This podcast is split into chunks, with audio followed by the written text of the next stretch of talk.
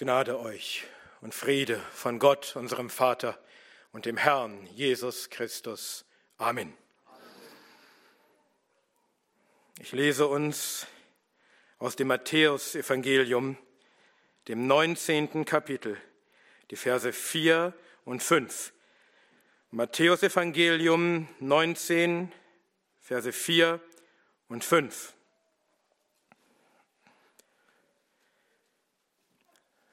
hört das Wort des Herrn. Er aber antwortete und sprach, Habt ihr nicht gelesen, dass der, der sie schuf, sie von Anfang an als Mann und Frau machte und sprach, Deswegen wird ein Mann den Vater und die Mutter verlassen und seiner Frau anhangen, und die zwei werden ein Fleisch sein. Amen. Herr, wir bitten dich, dass du uns Gnade schenkst und Weisheit, dein Wort recht zu verstehen, es zu glauben von ganzem Herzen, auch wenn die Welt das genaue Gegenteil sagt. Herr, heilige uns durch die Wahrheit. Dein Wort ist Wahrheit. Amen. Amen. Nehmt gern Platz.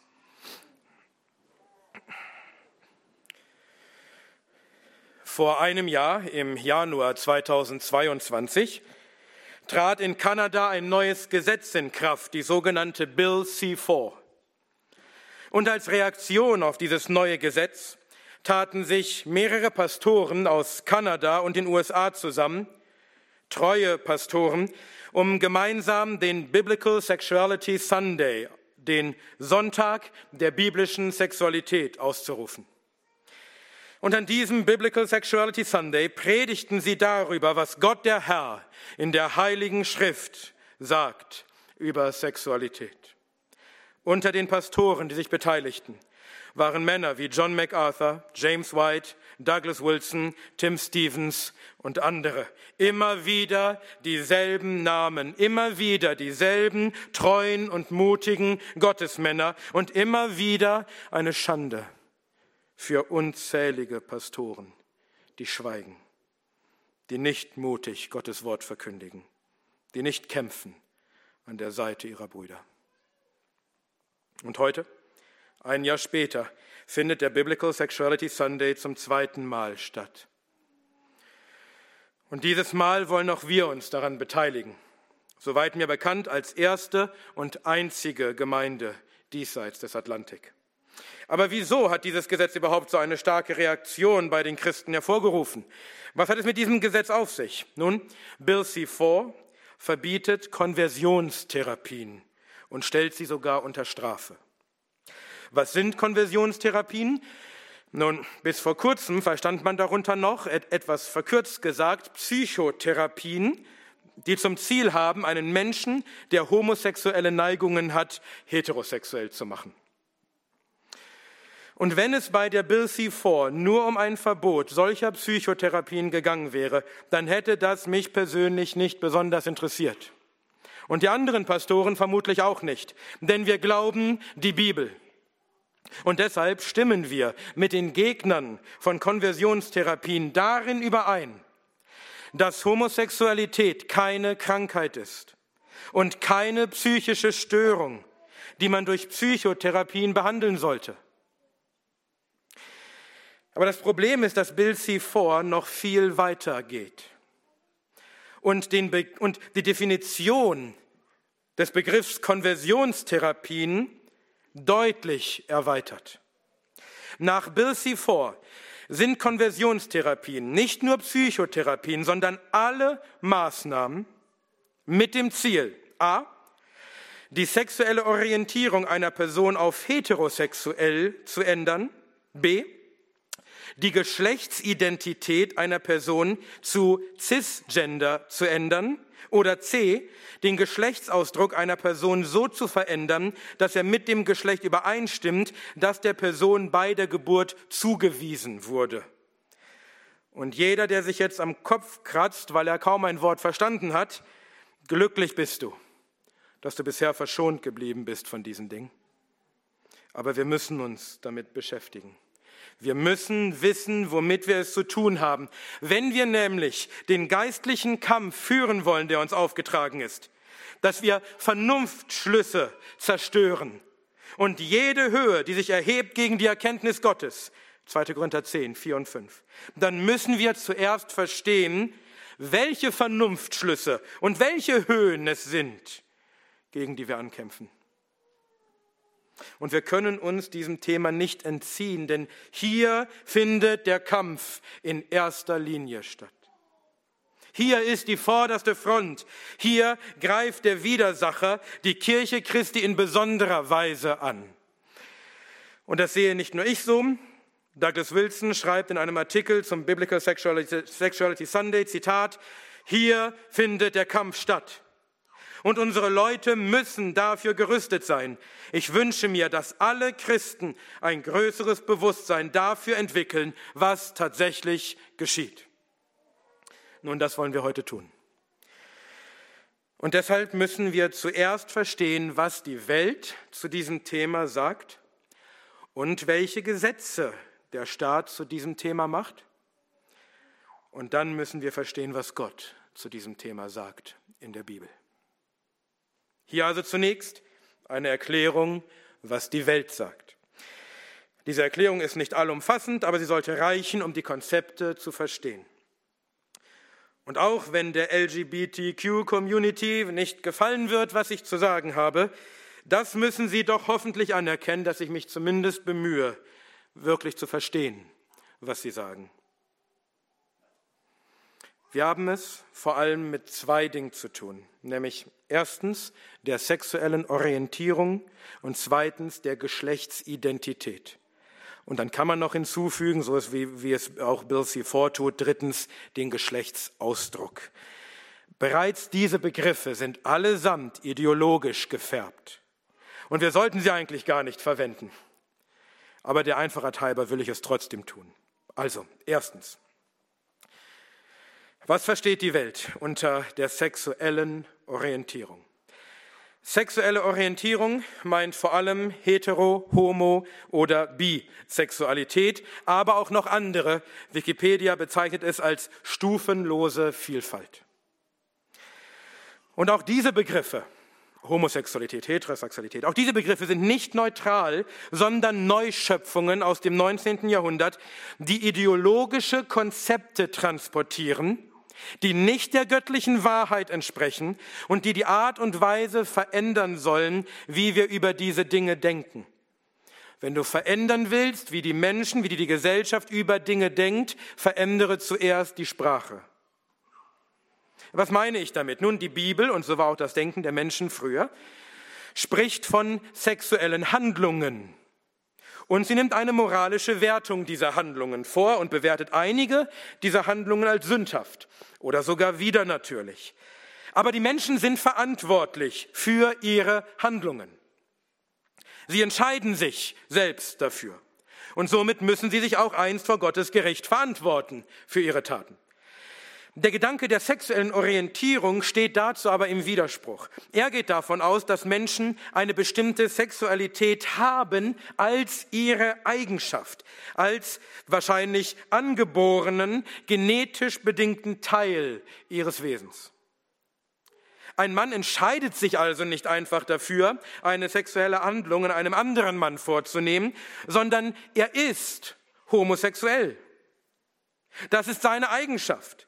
Das sind nun mal seine Gefühle, seine Neigungen, sie gehören zu seinem Wesen. Und deswegen kann man ihm auch keinen moralischen Vorwurf machen, denn er ist nun mal so. Er kann ja gar nichts dafür. Ihr habt das sicherlich schon einmal mit einem christlichen Anstrich gehört. Gott hat mich so gemacht. Also ist es sein Wille, dass ich so bin. Also ist es gut so, dass ich so bin.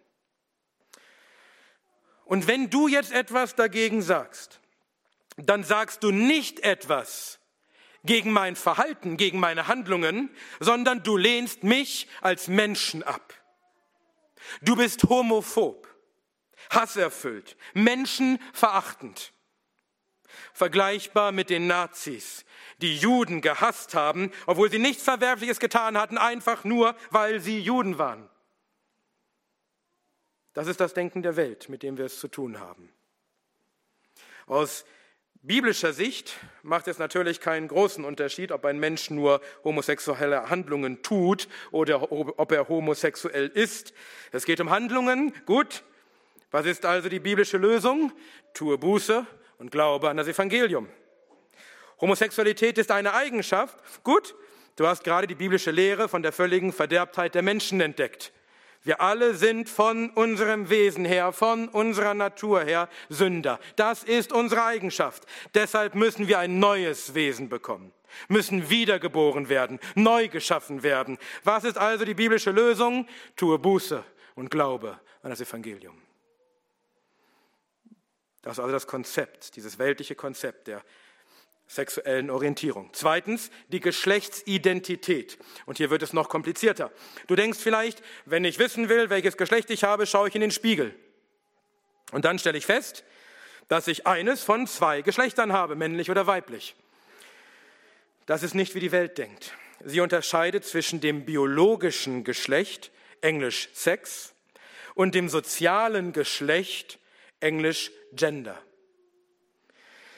Das biologische Geschlecht ist das, was wir ganz allgemein normalerweise unter Geschlecht verstehen. Es gibt zwei biologische Geschlechter, männlich und weiblich, und die kann man anhand bestimmter Kriterien unterscheiden, anhand der Geschlechtsmerkmale oder auf genetischer Ebene anhand der Chromosomen, ob du zwei X-Chromosomen hast oder ein X- und ein Y-Chromosom. Selbst hier meint die Welt. Diese biologische Zweigeschlechtlichkeit diese biologische Zweigeschlechtlichkeit sei nur ein soziales Konstrukt, sei eine menschliche Erfindung. Warum? Nun, weil es ja auch intergeschlechtliche Personen gibt. Also Menschen, die nicht eindeutig dem einen oder anderen Geschlecht zugeordnet werden können oder die gewisse Merkmale von beiden aufweisen, und ich will auf diesen Punkten jetzt nicht näher eingehen, nur so viel. Das sind zumeist genetische Defekte und das betrifft ca. 0,007 Prozent der Neugeborenen. Im Gegensatz dazu, zu diesem biologischen Geschlecht, beschreibt das soziale Geschlecht oder Gender die Erwartungen, die eine Gesellschaft an ein Geschlecht hat. Also etwa, welches Aussehen und welches Verhalten die Gesellschaft von einer Frau oder von einem Mann erwartet oder ablehnt. Ein Mädchen spielt mit Puppen, ein Junge mit Autos, ein Mann sollte keinen Rock tragen. Das ist nur ein soziales Konzept, eine Erfindung der Gesellschaft. Es könnte genauso gut ganz anders sein.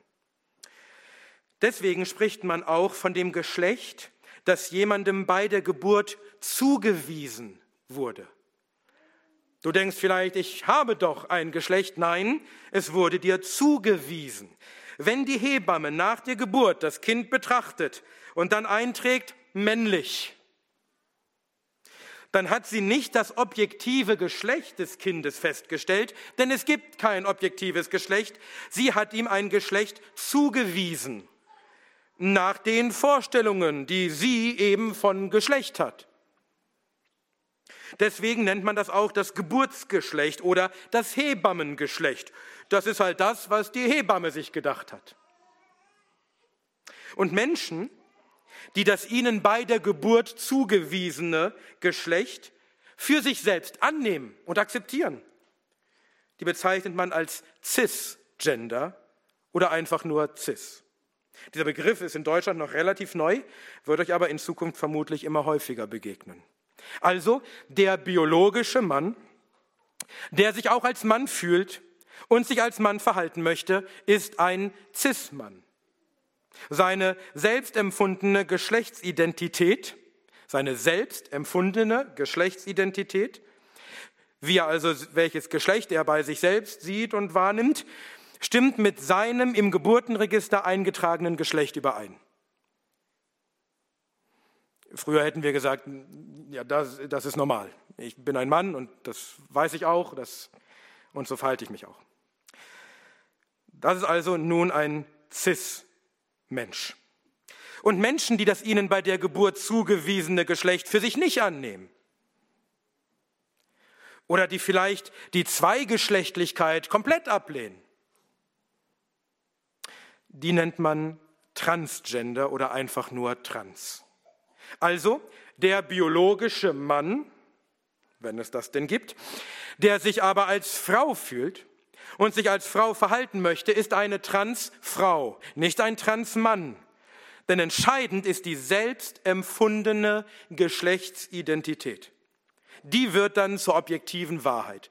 So wie ich mich wahrnehme und fühle und verhalten möchte, das bin ich dann. Dieses Geschlecht habe ich dann. Und weil es keine objektiven Geschlechter gibt, sondern es auf die selbstempfundene Geschlechtsidentität ankommt, gibt es auch nicht nur zwei Geschlechter, sondern eine unbestimmte Vielzahl von empfundenen und letztlich erfundenen Geschlechtern. So kann es sein, dass ein biologischer Mann empfindet, dass er gar kein Geschlecht hat oder ein völlig anderes Geschlecht oder dass er Mann und Frau gleichzeitig ist. Oder dass das ständig wechselt. Für die meisten von uns ist das alles wahrscheinlich schwer begreiflich. Das liegt daran, dass wir an eine objektive Wahrheit glauben. Daran, dass wir objektiv feststellen können, anhand der Geschlechtsmerkmale, anhand der Chromosomen, anhand anderer Dinge, ob jemand ein Mann oder eine Frau ist. Wir müssen verstehen, dass, dass die Welt nicht an objektive Wahrheit glaubt.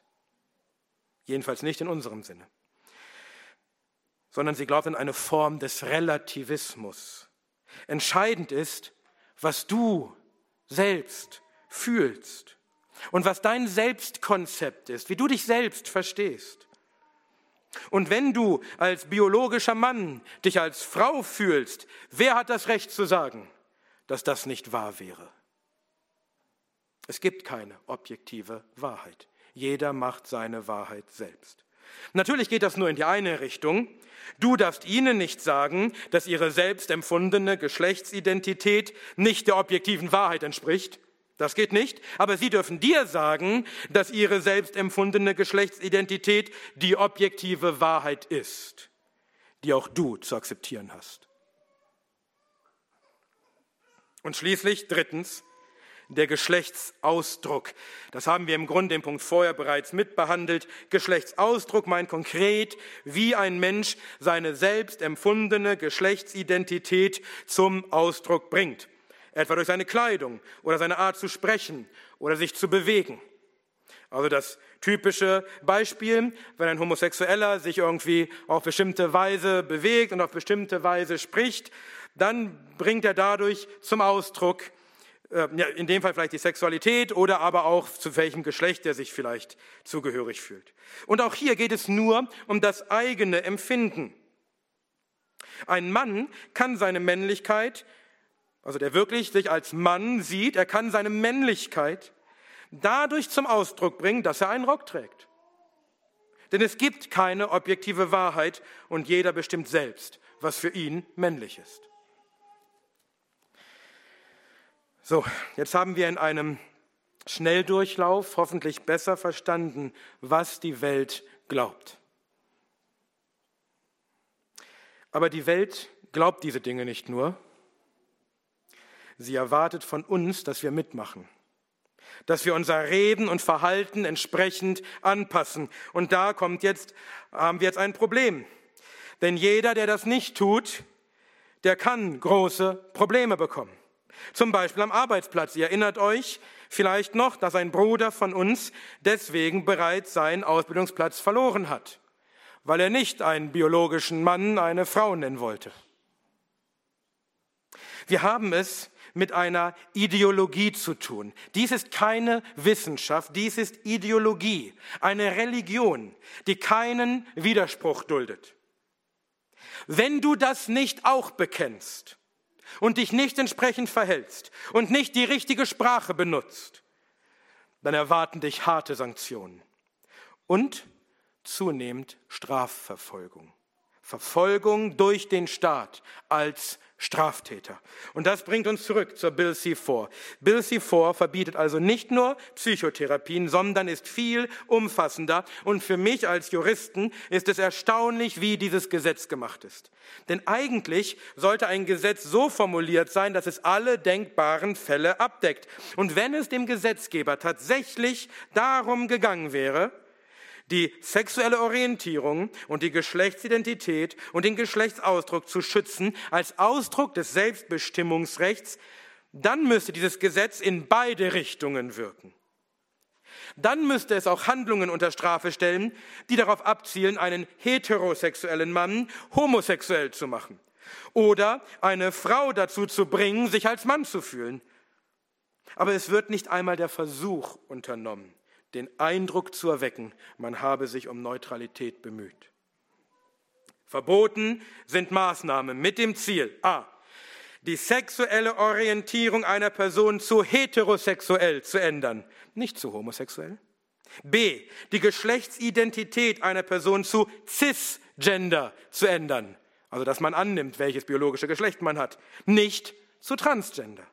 Oder C, den Geschlechtsausdruck einer Person so zu verändern, dass er mit dem Geschlecht übereinstimmt, das der Person bei der Geburt zugewiesen wurde. Nicht, dass er von diesem Geschlecht, von diesem Geschlecht abweicht.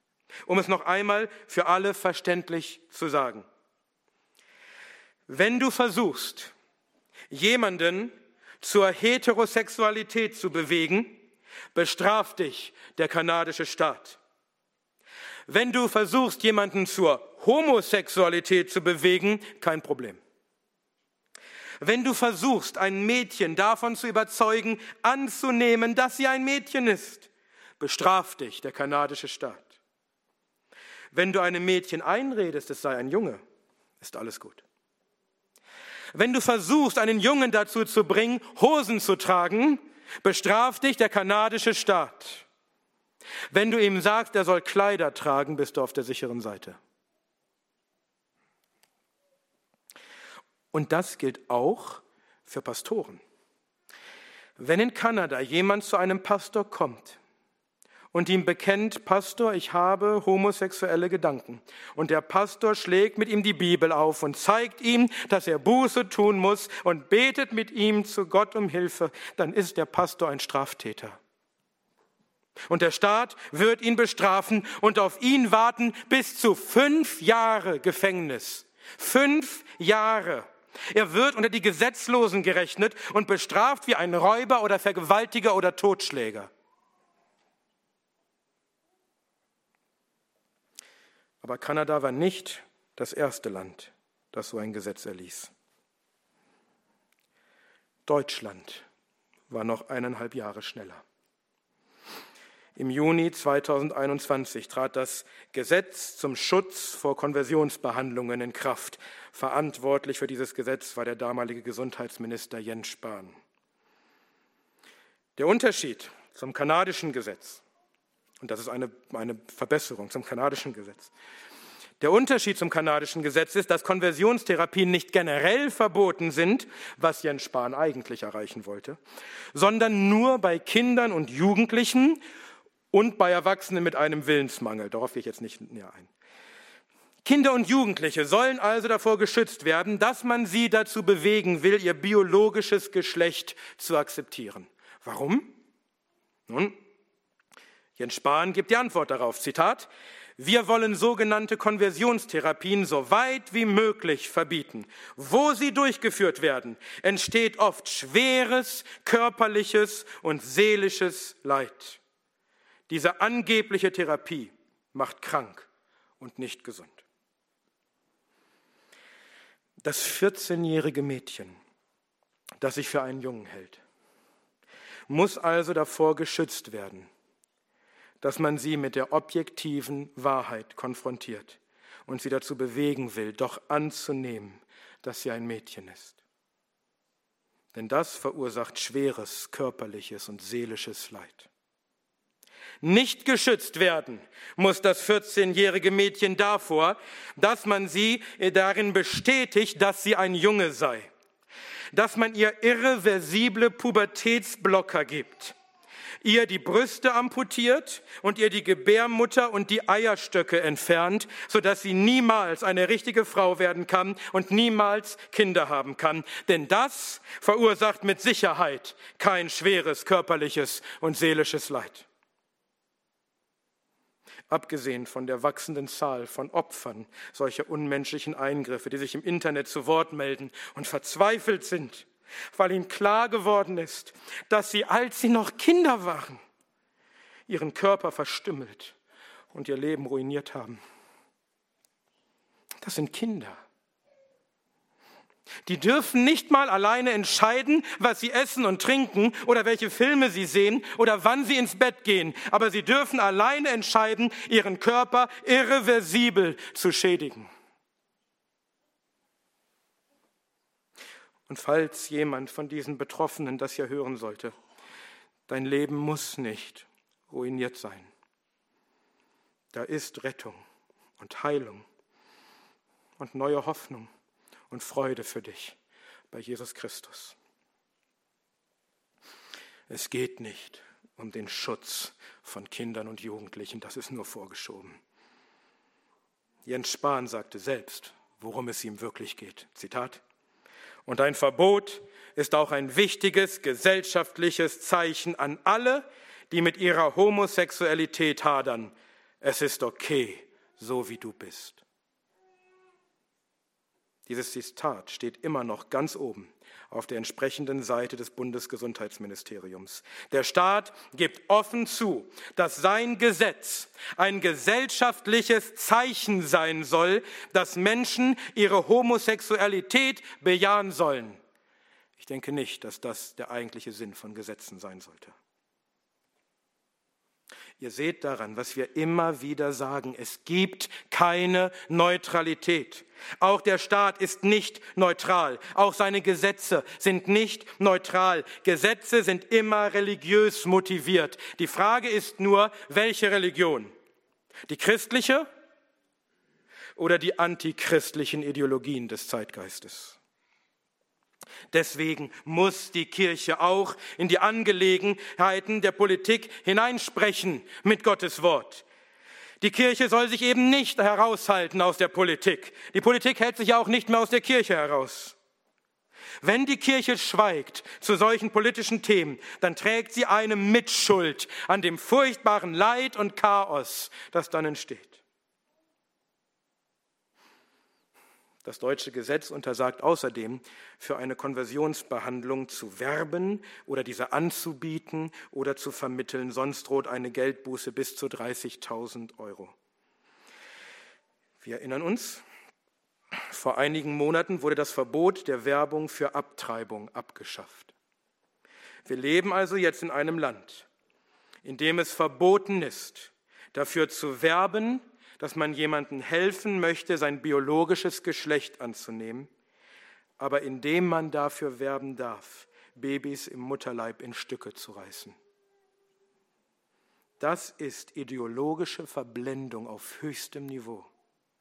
Das ist die Religion des Gotteshasses und des Todes. Denn die mich hassen, lieben den Tod. Sprüche 8, Vers 36. Es geht alles gegen das Leben. Babys, die ermordet werden, Kinder, die verstümmelt werden, sodass sie keine Kinder mehr bekommen können. Homosexuelle Verbindungen, aus denen niemals Kinder entstehen können. Aber denkt daran, die Leute, die das alles sagen und tun, das sind die Guten, wir sind die Bösen. Wir sehen Römer 1 in voller Aktion. Wir sind Zeugen, Augenzeugen des Gerichts Gottes über unser Land und über die ganze westliche Welt. Denn weil sie Gott nicht erkennen wollen, hat er sie hingegeben in schändliche Leidenschaften und in einen verworfenen Sinn, Erfinder böser Dinge. Auch in Deutschland haben wir also ein weitgehendes Verbot von Konversionstherapien. Und auch in Deutschland ist ein Verstoß gegen dieses Verbot strafbewehrt. Und zwar mit Freiheitsstrafe bis zu einem Jahr oder mit Geldstrafe. Gilt das auch in Deutschland für Pastoren, die seelsorgerische Gespräche führen? Auf der Internetseite des Bundesgesundheitsministeriums gibt es einen Abschnitt mit Fragen und Antworten zum Gesetz. Und dort findet sich genau diese Frage. Zitat, gilt das Verbot auch für seelsorgerische und psychotherapeutische Gespräche? Interessant, dass seelsorgerisch hier mit psychotherapeutisch gleichgesetzt wird. Gut, und was ist die Antwort? Zitat, das Verbot gilt nur dann, wenn der Gesprächspartner zielgerichtet Einfluss zu nehmen versucht, auf die sexuelle Orientierung oder die selbstempfundene geschlechtliche Identität eines Betroffenen? Antwort also ja. Ja, dieses Verbot gilt auch für seelsorgerische Gespräche. Zumindest für die von bibeltreuen Pastoren. Jeder bibeltreue Pastor, der in diesem Land ein seelsorgerisches Gespräch führt mit jemandem, der homosexuelle Neigungen hat oder meint, er habe ein anderes Geschlecht, steht mit einem Bein im Gefängnis. Denn sobald er sagt, dass dies laut der Bibel falsch und sündhaft ist und man Buße darüber tun muss, macht er sich strafbar. Sobald er es auch nur versucht, macht er sich strafbar, jedenfalls nach dieser Antwort hier vom Bundesgesundheitsministerium. Ja, selbst ein Gebet für eine solche Person kann strafbar sein, mit Freiheitsstrafe bis zu einem Jahr.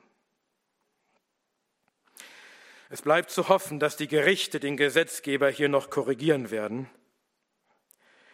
Und ich gehe davon aus, dass die Gesetze nicht, ja, das nicht in diesem, in diesem Maße tatsächlich durchsetzen werden. Aber dies ist Stand heute die Rechtslage in unserem Land. Und wie die Gerichte am Ende entscheiden, weiß noch niemand. Und wenn ein Pastor nicht riskieren will, deswegen ins Gefängnis zu gehen, bleibt ihm nichts anderes übrig, als seelsorgerische Gespräche über solche Themen mit Kindern und Jugendlichen komplett abzulehnen und sie mit Erwachsenen höchstens noch zu führen, wenn sie vorher eine schriftliche Einwilligung unterzeichnen. Und selbst dann verbleibt ein Restrisiko. Und denkt daran, schon das Anbieten und Vermitteln von Konversionstherapien ist Bußgeld bewährt. Der Pastor sagt also besser nicht, lass uns doch mal darüber sprechen, denn das könnte schon anbieten sein. Und du sagst, und du sagst besser nicht zu deinem Freund, sprich doch mal mit meinem Pastor darüber, denn das könnte schon vermitteln sein. Und das kann dich bis zu 30.000 Euro kosten. Biblische Seelsorge, biblische Seelsorge zu diesem wichtigen Thema ist in Deutschland nun also weitgehend verboten und strafbar. Während LGBTQ-Organisationen finanziert aus Steuergeldern Kindern ungehindert, gefördert erzählen dürfen, dass es gut sei, homosexuell zu sein oder sein Geschlecht zu ändern. Im Oktober hatte sich das Bundesfamilienministerium auf einer eigenen Internetseite gezielt an Kinder gerichtet und ihnen empfohlen, Pubertätsblocker zu nehmen. Damit das klar ist, wenn du Pubertätsblocker nimmst, ist vorbei. Du wirst nie wieder ein Mann oder eine Frau. Gott sei Dank war die Empörung darüber in unserem Land noch so groß, dass die Seite wieder entfernt wurde. Aber der Staat wendet sich also gezielt an Kinder, um sie in Richtung A zu beeinflussen. Aber wehe dir, du wagst es, Kinder in Richtung B beeinflussen zu wollen, in die biblische Richtung, in die Richtung der objektiven Wahrheit, dann kommst du in den Knast. Das ist religiöser Fanatismus. Macht euch das klar, es geht nicht darum, es geht ausdrücklich nicht darum, dass jemand gegen seinen Willen einem medizinischen oder psychotherapeutischen Eingriff unterzogen wird. Es geht darum, dass ein Pastor ein seelsorgerisches Gespräch führt. Wir sind wieder angekommen beim Gesinnungsstrafrecht. Du äußerst eine falsche Meinung, die der Ideologie des Staates widerspricht, dafür sperrt der Staat dich weg. Und wenn Gott nicht noch eingreift, dann wird es nicht mehr lange dauern und der deutsche Staat wird Pastoren wegsperren, weil sie die biblische Wahrheit gesagt haben. Und dieses Gesetz kann auch gegen die eigenen Eltern gehen. Da sind die Hürden zwar ein bisschen höher, aber es wird immer noch zu schauen bleiben, wie das die Gerichte das dann auslegen. Aber dennoch, wenn dein Kind zu dir kommt und dir erzählt, dass es verunsichert ist über seine Sexualität oder sein Geschlecht, und du erklärst ihm, was die Bibel sagt, und du betest mit ihm, es besteht ein Risiko, dass auch das strafbar sein könnte. Und wenn nicht heute, dann vielleicht in fünf Jahren. Im Gesetz ist das jedenfalls schon angelegt, dass das grundsätzlich strafbar sein kann. Und es wird noch weitergehen. Auf einer Internetseite zu diesem Thema, die von Google ganz oben angezeigt wird, wird erklärt, was, zumindest aus deren Sicht, Konversionstherapien sind. Und dort steht, Zitat, Mal ist es eine scheinbar gut gemeinte Buchempfehlung. Seht ihr, die sind schon weiter in ihrem Denken. Die sehen schon eine Buchempfehlung als Straftat. Versteht ihr, wo wir bereits jetzt sind in unserem Land und was vielleicht noch kommt? Und das alles richtet sich in erster Linie gegen bibeltreue Christen. Wenn ihr bei Wikipedia den Artikel zu Konversionstherapien lest, werden dort immer wieder die Evangelikalen genannt als die bösen Verfechter von Konversionstherapien. Gestern, als ich an der Predigt arbeitete, wurde mir eine Einladung der FDP-nahen Friedrich Naumann Stiftung weitergeleitet zu einer Diskussion zum Thema Die Angstprediger, wie rechte Christen Gesellschaft und Politik attackieren. Darin heißt es, Zitat, rechte Kirchenmitglieder, ob katholisch oder protestantisch beziehungsweise freikirchlich, bekämpfen gezielt als Christen unsere offene Gesellschaft. Sie predigen Untergangsängste, schüren Ressentiments gegen Minderheiten und vergiften die politischen Debatten. All dies unter dem Mäntelchen der frohen Botschaft. Sie kämpfen gegen einen angeblichen Genderwahn sowie gegen die Gleichstellung Homosexueller und aus ihrer Sicht zu liberale Haltungen in den großen Kirchen. In der Corona-Krise, musste auch kommen, in der Corona-Krise fallen nicht wenige durch eine Affinität zu Verschwörungstheorien auf. Was aber bedeutet dies für unsere liberale Demokratie? Wie kann sich der Rechtsstaat dagegen wehren? Wo findet Freiheit ihre Grenzen? wenn es um die gezielte Zerstörung unserer politischen Grundordnung geht. Das ist nicht die Antifa, sondern eine FDP-nahe Stiftung. Wegen unserer biblischen Haltung zu Geschlecht und Sexualität, weil wir das vertreten, was jahrtausende lang jeder vertreten hat, bis vor 20, 30 Jahren, sind wir jetzt eine Gefahr für die offene Gesellschaft und die liberale Demokratie, was immer das sein soll. Und natürlich Natürlich auch wegen unserer Haltung zum Covid-Regime, weil wir uns wehren gegen Tyrannei. Versteht ihr die Sprache? Gezielte Zerstörung unserer politischen Grundordnung. Die sehen uns als Staatsfeinde, als staatszersetzende Terroristen, gegen die sich der Staat wehren muss.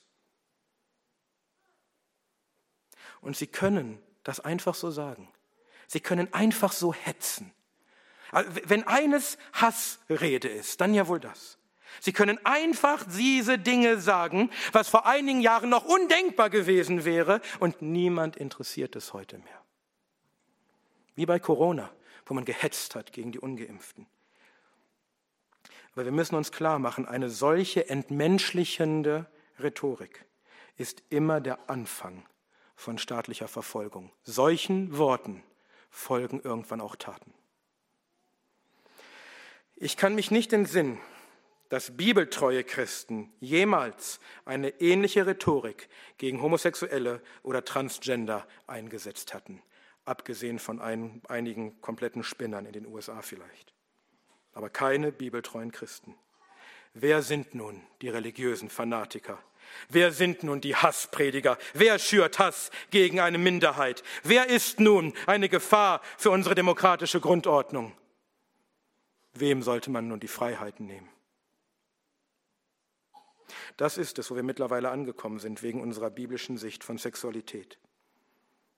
Und dann gibt es in unserem Land einen Bibelschullehrer, der sagt, wie dankbar er ist, in so einem tollen Land leben zu dürfen. und einen Theologieprofessor nicht weit von uns entfernt, der uns im Internet attackiert, weil wir sagen, dass Christenverfolgung kommt in Deutschland. Auf die trifft zu, was geschrieben steht, der Mund der Toren sprudelt Narrheit hervor. Sprüche 15, Vers 2. Aber diese Menschen müssen sich tatsächlich keine, vor keiner Verfolgung fürchten, denn sie sind ja keine bibeltreuen Christen. Noch einmal Douglas Wilson. Zitat, hier findet der Kampf statt. Und unsere Leute müssen dafür gerüstet sein. Ich wünsche mir, dass alle Christen ein größeres Bewusstsein dafür entwickeln, was tatsächlich geschieht.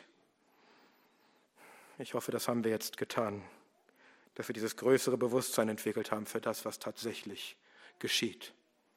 Unbemerkt von den meisten Christen, die weiter unbekümmert leben und nicht, nicht verstehen, wie sich das Netz um ihren Kopf, die Schlinge um ihren Kopf immer enger zieht. Die Vorbereitung dieses Teils der Predigt hat mich, hat mich völlig fertig gemacht, völlig erschöpft. Es ist nicht schön, sich mit diesen bösen Dingen zu beschäftigen. Aber nun lasst uns endlich schauen, was Gott zu diesem Thema der Sexualität und der Geschlechter zu sagen hat.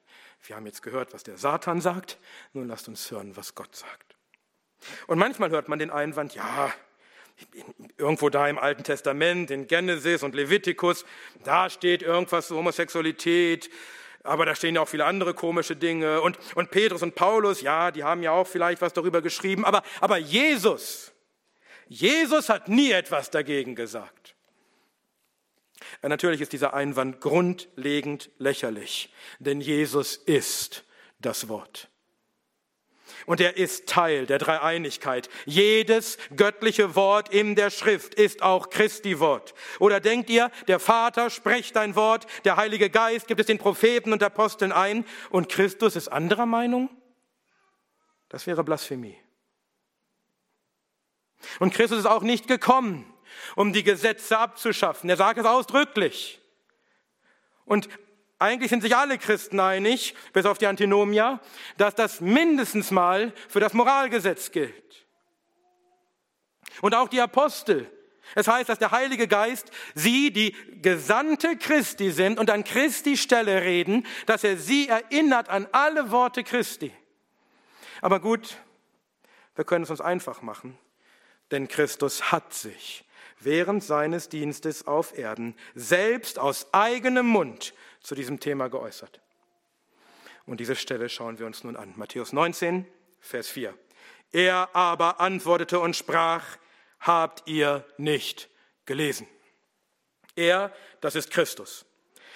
Er antwortet hier auf eine Frage der Pharisäer zum Thema Scheidung. Aber auch wenn es um Scheidung geht, beginnt Jesus noch viel grundsätzlicher und spricht zunächst über Geschlecht, und Sexualität. Und was ist die Quelle des Wissens und der Erkenntnis für Jesus, auch bei diesen Fragen? Ist es die Naturwissenschaft, die Biologie und was sie herausgefunden hat über die Geschlechter und über Sexualität? Oder sind es vielleicht die Gender Studies der großen Universitäten, der Kultur-, Sozial- und Geisteswissenschaften? Er aber antwortete und sprach, habt ihr nicht gelesen? Die einzige Autorität, auf die Christus sich beruft, auch in diesen Fragen, ist die heilige Schrift, das Wort Gottes. Sola Scriptura. Und er erwartet von uns Menschen, Christus erwartet von uns Menschen, dass wir selbstverständlich die Schrift gelesen haben und wissen, was sie sagt. Dein Schöpfer hat gesprochen und es aufschreiben lassen. Selbstverständlich erwartet Christus, dass du weißt, was er gesagt hat. Die Pharisäer kommen mit ihren theologischen Streitfragen, mit ihren klugen menschlichen Überlegungen und Christus stellt ihnen nur diese eine Gegenfrage. Er geht gar nicht ein auf all ihre Diskussionen, auf all ihre Gründe. Er stellt nur diese eine Gegenfrage. Habt ihr nicht gelesen? Was diskutiert ihr untereinander? Was macht ihr euch für kluge Gedanken? Was fragt ihr mich? Was seid ihr für Narren? Habt ihr nicht gelesen? Wisst ihr nicht, was Gott dazu sagt? Dann ist die Diskussion doch erledigt. Und heute kommen Menschen, die sich für genauso klug halten wie die Pharisäer damals mit all ihrer Wissenschaft und ihren Forschungen und klugen Überlegungen, mit all ihren, allen ihren Gedanken zur sexuellen Orientierung und der selbstempfundenen geschlechtlichen Identität. Und wenn sie mit all diesen klugen Gedanken vor Christus im Gericht stehen werden, wird er ihnen dieselbe Frage stellen. Habt ihr nicht gelesen? Und nach diesem Maßstab wird er sie richten. Sie hatten die Bibel. Jeder Mensch in unserem Land kann ganz einfach die Bibel lesen. Er muss sich nicht mal eine kaufen, er kann es im Internet tun. Jeder der klugen Wissenschaftler mit ihren klugen Überlegungen hätte einfach lesen können, was Gott sagt. Und er hätte sich viel nutzlose Arbeit gespart und viel Geld wäre nicht verschwendet worden. Aber sie verachten die Erkenntnis Gottes. Sie hassen sein Wort. Deswegen hassen sie auch die, die es verkündigen. Aber indem sie sich für Weise ausgaben, sind sie zu Toren geworden. Und Christus wird keine Rücksicht darauf nehmen. Er ist nicht beeindruckt von ihrer vermeintlichen Klugheit. Er wird kein Verständnis dafür haben, dass sie die Schriften hatten und sie haben sie nicht gelesen und sie haben sie nicht geglaubt. Wir wollen nicht so sein wenn doch Christus, nachdem wir uns nennen, sich in allem auf die Schrift beruft und sich auch vor den klügsten Theologen nicht dafür schämt, sich ganz einfältig allein auf die Schrift zu berufen, dann wollen wir es unserem Herrn gleich tun. Wir wollen lesen in der Schrift. Wir wollen wissen, was Gott sagt, auch zu diesen Fragen. Und das soll unsere höchste, unsere einzige Autorität in diesen Fragen sein. Was kümmert es uns, was die Welt sagt? Uns kümmert, was Gott sagt. Und wenn die Menschen uns deshalb für dumm und für Hass erfüllt und für böse halten und für eine Gefahr für die Gesellschaft. Und wenn sie uns hassen und verfolgen und uns die Freiheit nehmen, es geht nicht darum, was die Menschen über uns denken, sondern was Christus über uns denkt. Und er spricht, glückselig seid ihr, wenn die Menschen euch hassen. Und wenn sie euch ausschließen und schmähen und euren Namen als böse verwerfen, um des Sohnes des Menschen willen, weil wir sein Wort glauben. Freut euch an jenem Tag und hüpft vor Freude, denn siehe, euer Lohn ist groß in dem Himmel. Denn genauso taten ihre Väter den Propheten. Lukas 6, 22 bis 23. Wenn wir vor Christus stehen, soll er uns nicht fragen müssen, hast du nicht gelesen? Was lesen wir also in der Schrift? Und was hätten auch all die anderen Menschen lesen sollen, bevor sie in ihre eigenen Überlegungen verfallen sind? Weiter Vers 4. Habt ihr nicht gelesen, dass der, der sie schuf, Christus beruft sich auf den Schöpfergott. Da ist keine Evolution. Wir Menschen sind nicht entstanden durch Evolution. Wir sind geschaffen von Gott. Und das allein ist eine große Provokation für die Menschen. Sie glauben lieber, dass sie Affen sind, als dass sie geschaffen sind von Gott in seinem Bild. Wie sehr muss man Gott hassen, dass man sich lieber einen Affen nennt. Denn wenn es einen Gott gibt, der uns gemacht hat, dann ist er die höchste Autorität im ganzen Kosmos und wir sind sein Eigentum. Und dann hat er das Recht zu definieren, wer wir sind und was wir sind und wozu wir sind und wie wir uns verhalten sollen. Und dann sind wir schuldig, ihm zu gehorchen, uns ihm unterzuordnen, uns zu demütigen unter seine mächtige Hand und ihm Ehre und Dank und Anbetung zu geben und zu akzeptieren, dass er definiert hat, was Geschlecht ist und dass er bestimmt, wie Sexualität auszusehen hat. Und wir müssen seinem Gesetz, seinem Wort gehorchen, denn nach seinem Gesetz wird er uns richten. Und das wollen die Menschen nicht. Am wenigsten beim Thema Sexualität. Sie wollen ihre Freiheit. Sie wollen tun, was gut ist in ihren eigenen Augen. Sie wollen ihren Begierden freien Lauf lassen. Und deswegen müssen sie den Gedanken an einen Schöpfergott verwerfen und müssen sich Theorien ausdenken, völlig lächerliche, unwissenschaftliche Theorien, wie wir vielleicht auch ohne einen Gott entstanden sein könnten. Aber so sehr sie auch die Erkenntnis Gottes niederhalten in ihrer Ungerechtigkeit, so sehr sie auch schreien den ganzen Tag, es ist kein Gott, sie können doch nichts daran ändern, an dieser objektiven Wahrheit, dass da ein Schöpfer ist. Und dieser Schöpfer ist es, der bestimmt, was Geschlecht ist. Weiter Vers 4. Habt ihr nicht gelesen, dass der, der sie schuf, sie von Anfang an als Mann und Frau schuf? Christus bezieht sich hier auf den Schöpfungsbericht. Und Gott schuf den Menschen in seinem Bild, im Bild Gottes schuf er ihn, Mann und Frau schuf er sie. Genesis 1, 27. Von Anfang an, seit Beginn der Schöpfung, vom ersten Menschen an, absolut verbindlich, unwandelbar, unveränderlich durch die Äonen hindurch, hat Gott den Menschen geschaffen als Mann und Frau. Zwei Geschlechter, Mann und Frau. Es ist nicht so kompliziert. Und es spielt keine Rolle, was heute irgendwelche Menschen sich ausdenken, was sie sagen, die sich selbst für klug halten, wie viele Geschlechter es geben könnte und ob das alles nur gesellschaftliche Konstrukte sind oder selbst empfundene Identitäten, das ist alles Unfug. Die einzige Frage, die Christus ihnen stellen wird, auf all ihre klugen Überlegungen, ist die, habt ihr nicht gelesen? Ist das so schwer zu verstehen, was Gott sagt? Nein, es gibt nicht unzählige Geschlechter, es gibt zwei. Nein, das Geschlecht ist kein soziales Konstrukt. Es ist von Gott gemacht und eingebaut in die Biologie jedes Menschen. Nein, es liegt nicht am Menschen, als welches Geschlecht er sich fühlt und sich selbst konzipiert. Der Schöpfer hat ihm sein Geschlecht bestimmt, ob es ihm gefällt oder nicht. Und wenn irgendjemand zu euch kommt mit diesen ganzen Ideen, von denen wir gehört haben, dann fragt ihn einfach wie Christus, hast du nicht gelesen? Eine andere Antwort verdienen diese völlig unsinnigen Ideen nicht.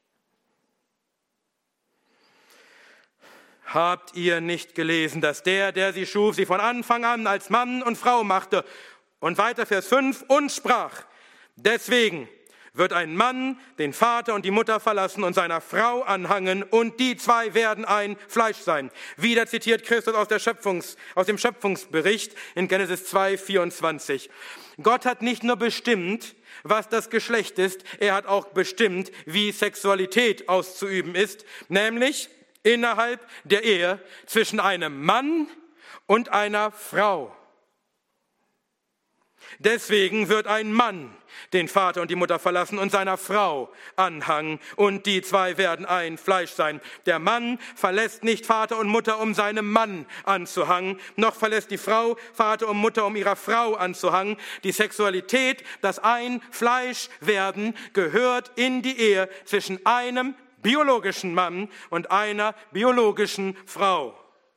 Und wie könnte es auch anders sein? Denn der Schöpfungsauftrag, dieses erste Gebot Gottes an die Menschen, und wozu er sie in besonderer Weise segnet, er lautet, seid fruchtbar und mehrt euch und füllt die Erde.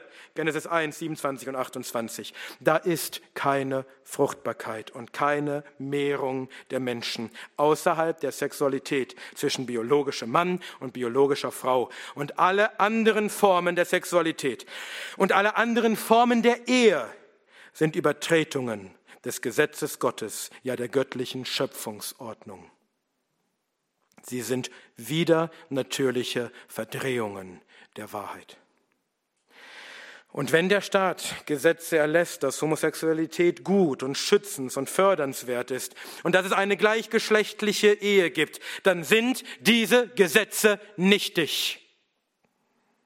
Sie entfalten überhaupt keine Wirkung, denn sie verstoßen gegen das höhere Recht, gegen das Gesetz Gottes. Und die Menschen mögen sich an diese Gesetze halten. Vor Gott zählen sie gar nichts. Und Gott wird diese Rebellion nicht hinnehmen. Irgendwann steht jeder Mensch vor seinem Schöpfer und seinem Richter. Auch der Kanzler, auch der Gesundheitsminister, auch die kanadischen Regierenden. Und dann wird Gott nur eine Frage an dich haben. Hast du nicht gelesen? Und du wirst ohne Entschuldigung sein. Jesus hat nichts gesagt zu Geschlecht und Sexualität. Er hat alles gesagt. Er stellt sich vollumfänglich hinter die Schrift. Er bekräftigt das Wort Gottes, das aufgeschrieben ist. Er bestätigt vollumfänglich die göttliche Schöpfungsordnung und das göttliche und ewig gültige Konstrukt von Geschlecht und Sexualität und Ehe. Und alle, die meinen, ihn überhaupt noch fragen zu müssen danach, die ihn auch nur fragen müssen, Jesus, hat er wirklich was dazu gesagt? Er wird sie nur fassungslos anschauen und ihnen diese vorwurfsvolle Frage stellen. Habt ihr nicht gelesen?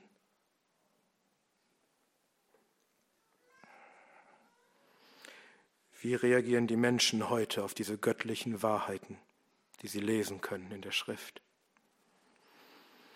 In der Präambel der Bill C4 heißt es, dass der Glaube Heterosexualität, eine cisgender-Geschlechtsidentität und ein Geschlechtsausdruck, der dem einer Person bei der Geburt zugewiesenen Geschlecht entspricht, sei gegenüber anderen sexuellen Orientierungen, Geschlechtsidentitäten und Geschlechtsausdrücken zu bevorzugen, dieser Glaube beruhe auf Mythen und Stereotypen. Der biblische Glaube, gelehrt in der Schrift, bestätigt von Christus, geglaubt seit Jahrtausenden die objektive Wahrheit der Schöpfungsordnung, dass Gott die Menschen geschaffen hat als Mann und Frau und dass die einzig gute und richtige sexuelle Ausdrucksform die heterosexuelle und monogame Ehe ist. Dieser Glaube wird nun im kanadischen Recht als Mythos und Stereotyp definiert. Wie wird es diesen Menschen wohl ergehen? Wenn sie zitternd vor Angst vor dem Weltenrichter stehen und nur diese eine Frage aus seinem Mund hörend. Klingend wie Donnerschall, habt ihr nicht gelesen?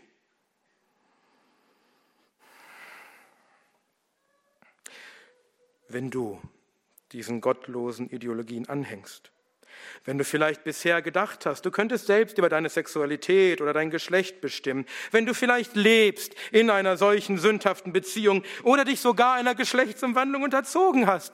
Noch ist Zeit. Noch ist Zeit, umzukehren. Noch ist es, noch ist Zeit, die Bibel, das Wort Gottes aufzuschlagen und zu lesen. Zu hören, was Gott, dein Schöpfer, sagt. Du kannst es heute noch tun. Noch ist Zeit, Gott zu glauben, anstatt den Menschen. Noch ist Zeit, Christus, den Richter, um Vergebung zu bitten. Und wenn du das tust, dann wird er dir vergeben. Denn er hat für deine Sünden bezahlt, als er gestorben ist am Kreuz von Golgatha. Da hat er alle deine Sünden an seinem eigenen Leib getragen und alle, auch alle deine sexuellen Sünden und alle deine Rebellionen und all deine Hass auf dich selbst und auf die Menschen und sogar deinen Hass auf Gott. Und wenn du zu Christus kommst, wird er dich nicht abweisen, sondern er wird dich annehmen, so wie du wirklich bist aber er wird dich nicht belassen, wie du bist, sondern er wird dich heilen von allen deinen Ängsten und Zweifeln und all deiner Enttäuschung und Wut all deiner Hoffnungslosigkeit und Verzweiflung. Und er wird dein ganzes Denken, dein ganzes Herz, dein ganzes Wesen erneuern. Und er wird dir wirklich eine neue Identität geben. Nicht nur eine ausgedachte, sondern wirklich eine göttliche Identität. Denn er wird dich annehmen als ein Kind Gottes. Und er wird dir ungekannte Freude und ungekannten Frieden schenken dann hat all dein Kampf endlich ein Ende, weil du Frieden hast mit deinem Schöpfer. Komm zu Christus als deinem Retter, bevor du vor ihm stehst als deinem Richter. Und an uns Christen, lasst uns festhalten an der göttlichen Wahrheit der Schrift und keine Kompromisse machen, was die Welt auch sagt. Und wenn die Menschen uns deswegen hassen und wenn sie uns verfolgen und, uns, und wir unsere Arbeit verlieren und unseren Lebensunterhalt verlieren und unsere Freiheit verlieren, hier findet der Kampf statt. Und wir müssen dafür gerüstet sein. Wir müssen ein größeres Bewusstsein dafür entwickeln, was tatsächlich geschieht. Diese ganze antichristliche Sexualitäts- und Geschlechtsidentitätsreligion ist ein direkter und zielgerichteter Angriff auf die Kirche Christi. Und der Widersacher hat diesen Angriff von langer Hand geplant und vorbereitet. Und wir sollten gerüstet sein für diesen Kampf. Ich zitiere zum Abschluss aus einem Artikel zum Biblical Sexuality Sunday. Zitat. Seit mindestens einem Jahrhundert schon führt der Verführer und der Antichrist einen Großangriff auf Gottes Gesetz und Gottes Schöpfungsordnung durch die gesellschaftliche Normalisierung und rechtliche Anerkennung von sexueller Unmoral und Geschlechterverwirrung, beginnend mit dem Feminismus, der Feminisierung des Mannes und der Zerstörung der Familie und des Patriarchats, über die Hurerei der sexuellen Revolution, die Liberalisierung des Scheidungsrechts, Rechts und die Legalisierung der Ermordung von Babys im Mutterleib bis hin zum Gräuel der Homosexualität, der Entweihung der Ehe und jetzt sogar der Umdeutung des Geschlechts selbst. Dabei hat sich der Böse als Engel des Lichts verkleidet. Und diese Rebellion unter dem Deckmantel der Liebe und der Freiheit und der Gerechtigkeit geführt. In Wirklichkeit aber zerstören diese Lügen seit Jahrzehnten Leben, Familien, Gesellschaften und Seelen und sind eine offene Kriegserklärung an Gott, den Schöpfer und Richter, die seinen Zorn über unsere Länder heraufbeschwört, wie über Sodom und Gomorra. Aber erst in den letzten Jahren ist unleugbar offenkundig geworden, wem dieser Angriff von Anfang an in Wahrheit galt der Braut Christi.